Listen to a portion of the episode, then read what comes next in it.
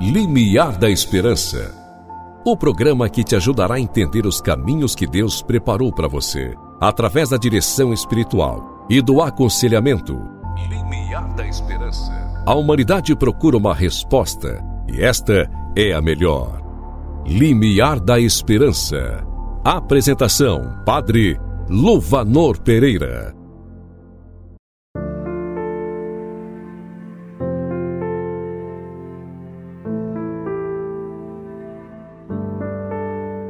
Em nome do Pai, do Filho e do Espírito Santo.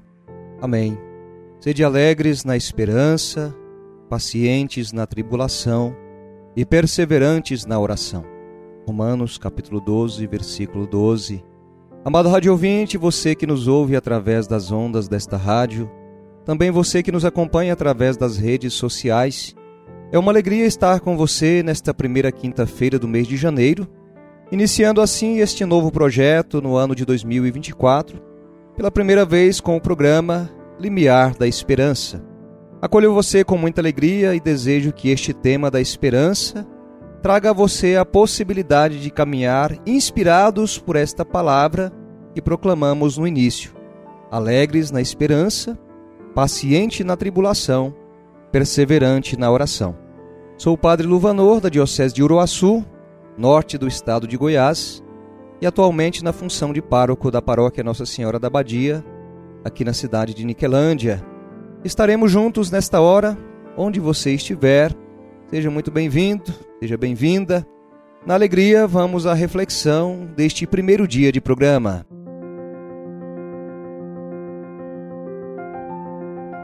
Muito bem, hoje vamos falar sobre a inspiração do nome do programa, Limiar da Esperança. O ano era 2010 e me recordo que eu era ainda seminarista, estudando no Seminário Maior de Brasília, e tive a oportunidade de ler uma obra do cardeal Vantuan, intitulada Testemunhas da Esperança. O cardeal Vantuan, nascido no Vietnã em 17 de abril de 1928, foi sem dúvida uma das maiores testemunhas do cristianismo do século XX. Filho de uma família de católicos vietnamitas, foi ordenado padre em 1953 e bispo em 1967. Foi feito prisioneiro pelo governo comunista do Vietnã em 1975, tendo permanecido na prisão por 13 anos. Na prisão passou por experiências amargas. Durante alguns meses esteve confinado numa cela minúscula, sem janela, úmida que para respirar passava horas com o rosto enfiado num pequeno buraco no chão. Os carcereiros eram mudados constantemente para evitar que eles conversassem com ele e se tornassem seus amigos. Porém, após algum tempo, as autoridades chegaram à conclusão que essa não era uma boa estratégia, pois a cada dia mais guardas se contaminavam com o prisioneiro. Nesse período, escreveu às escondidas três livros todos dedicados ao tema da esperança. Dizia o cardeal Vantuan: Quando fui preso em 1975, um angustioso questionamento se apoderou de mim. Poderei ainda celebrar a Eucaristia? No momento em que tudo veio a faltar, a Eucaristia passou a ocupar o primeiro lugar nos meus pensamentos. O pão da vida. Quem comer deste pão viverá eternamente. O pão que eu darei é a minha carne para a vida do mundo conforme lemos em João 6, 51. Em todas as épocas, especialmente em tempos de perseguição, a Eucaristia sempre foi o segredo da vida dos cristãos, o alimento das testemunhas, o pão da esperança.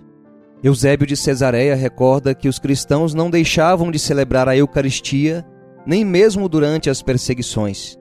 Abre aspas. Todo lugar onde se sofria tornava-se para nós um lugar de celebrar. Podia ser um campo, um deserto, um navio, um alojamento, uma prisão. Fecha aspas. Quando fui preso, tive de ir imediatamente e de mãos vazias, dizia Cardeal Vantuan.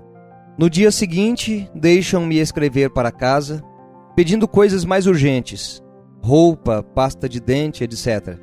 Escrevi também: Por favor, mandem-me um pouco de vinho como remédio para minhas dores de estômago. Os fiéis logo entenderam para que seria. Mandaram-me um frasco de vinho para a missa com a seguinte etiqueta: remédio para dores de estômago, e algumas hóstias escondidas numa tocha para proteger contra a umidade. A polícia me perguntou: O senhor sente dores de estômago? Respondi: Sinto. Aqui está um pouco de remédio para o senhor. A minha alegria naquele instante foi inexprimível. Todos os dias, com três gotas de vinho e uma gota d'água na palma da mão, celebrava a missa naquela cela, e passou a ser a minha catedral. Todas as vezes tinha a oportunidade de estender as mãos e pregar-me na cruz com Jesus, de beber como ele o cálice mais amargo. Todos os dias recitava as palavras da consagração, confirmava com todo o coração e com toda a alma um novo pacto, um pacto eterno entre mim e Jesus, mediante o seu sangue misturado com o meu. A Eucaristia tornara-se para mim e para os outros que eram cristãos uma presença escondida que nos dava coragem em meio às inúmeras dificuldades. Jesus na Eucaristia era adorado clandestinamente pelos cristãos que viviam comigo. No campo de reeducação, estávamos divididos em grupos de 50 pessoas. Dormíamos sob o mesmo teto, onde cada um ocupava o espaço de 50 centímetros. Conseguimos fazer com que estivessem sempre comigo cinco católicos, às 21h30 era obrigatório apagar a luz e todos devíamos dormir. Nesse momento eu me curvava sobre a cama para celebrar a missa, recitando tudo de cor, e em seguida distribuía a comunhão passando a mão por baixo do mosquiteiro. Chegamos até mesmo a fabricar saquinhos com o papel dos pacotes de cigarros vazios para guardar o Santíssimo Sacramento e levá-lo aos demais. Jesus Eucarístico estava sempre comigo no bolso da camisa. Na hora do intervalo, com os meus companheiros católicos, aproveitávamos para passar um saquinho a cada um dos outros quatro grupos de prisioneiros. Todos sabiam que Jesus estava em meio a eles. Durante a noite, os prisioneiros se alternavam, fazendo turnos de adoração. Jesus Eucarístico era a ajuda inimaginável com a sua presença silenciosa. Muitos cristãos voltaram a ser fervorosos na fé. Assim, a obscuridade do cárcere tornou-se luz pascal e a semente germinou debaixo da terra durante a tempestade. Assim, querido radiovinte internauta, o tema da esperança sempre foi um tema que tive e tenho grande apreço. Dentro do seu pontificado, Bento XVI escreveu uma carta também com o tema da esperança. Spe salve, salvos na esperança.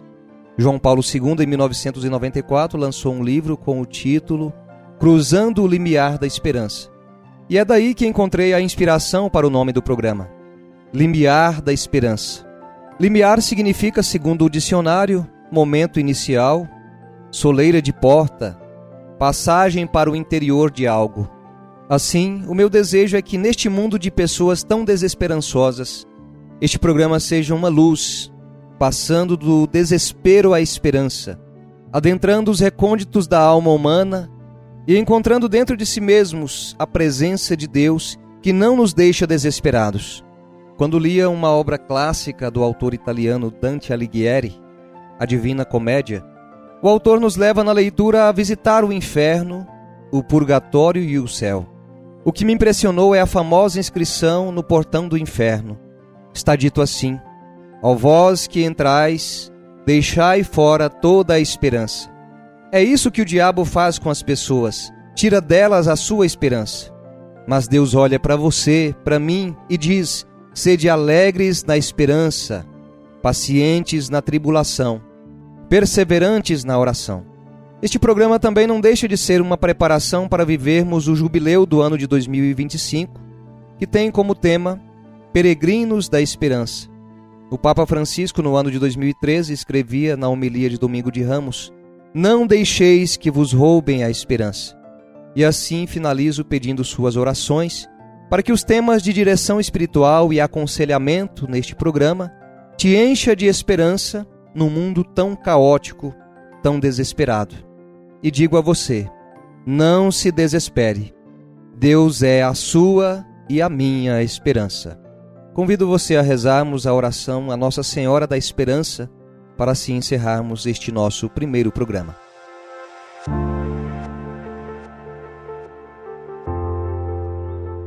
Ó clemente, ó piedosa, ó doce sempre Virgem Maria, Senhora da Esperança, Vós sois a nossa advogada perante Deus. Na minha fraqueza e no meu desânimo, apelo para os tesouros de vossa misericórdia e bondade. A vós recorro cheio de esperança, gemendo e chorando neste vale de lágrimas. Abençoai, ó Mãe da Esperança, nossas famílias. Protegei nossos jovens, adultos e crianças. Amparai a nossa pátria. Dai-nos saúde de corpo e alma. E alcançai-nos a graça de que tanto necessitamos aumentai a nossa fé, nossa esperança, nossa caridade, para sermos dignos das promessas de Cristo. Nossa Senhora da Esperança, rogai por nós.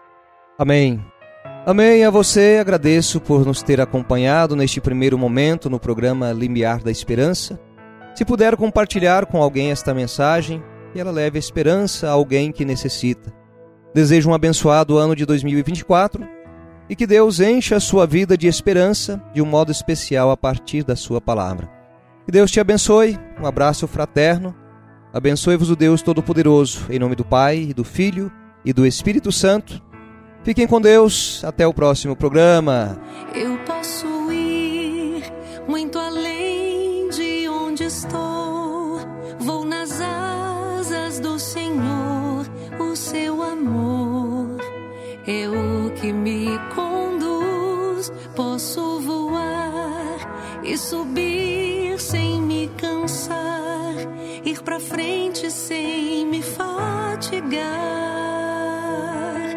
vou com asas